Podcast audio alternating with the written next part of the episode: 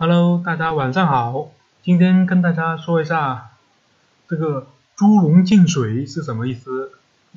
经常在广东待的朋友应该有听说过这个“猪笼入水”。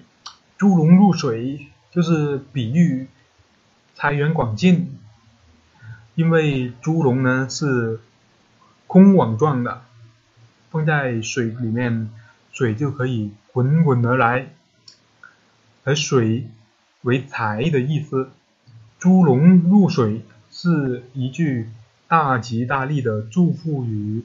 猪笼是为了方便运送猪而制，用竹篾扎制成圆柱状，做网状，网口颇大，一端开口。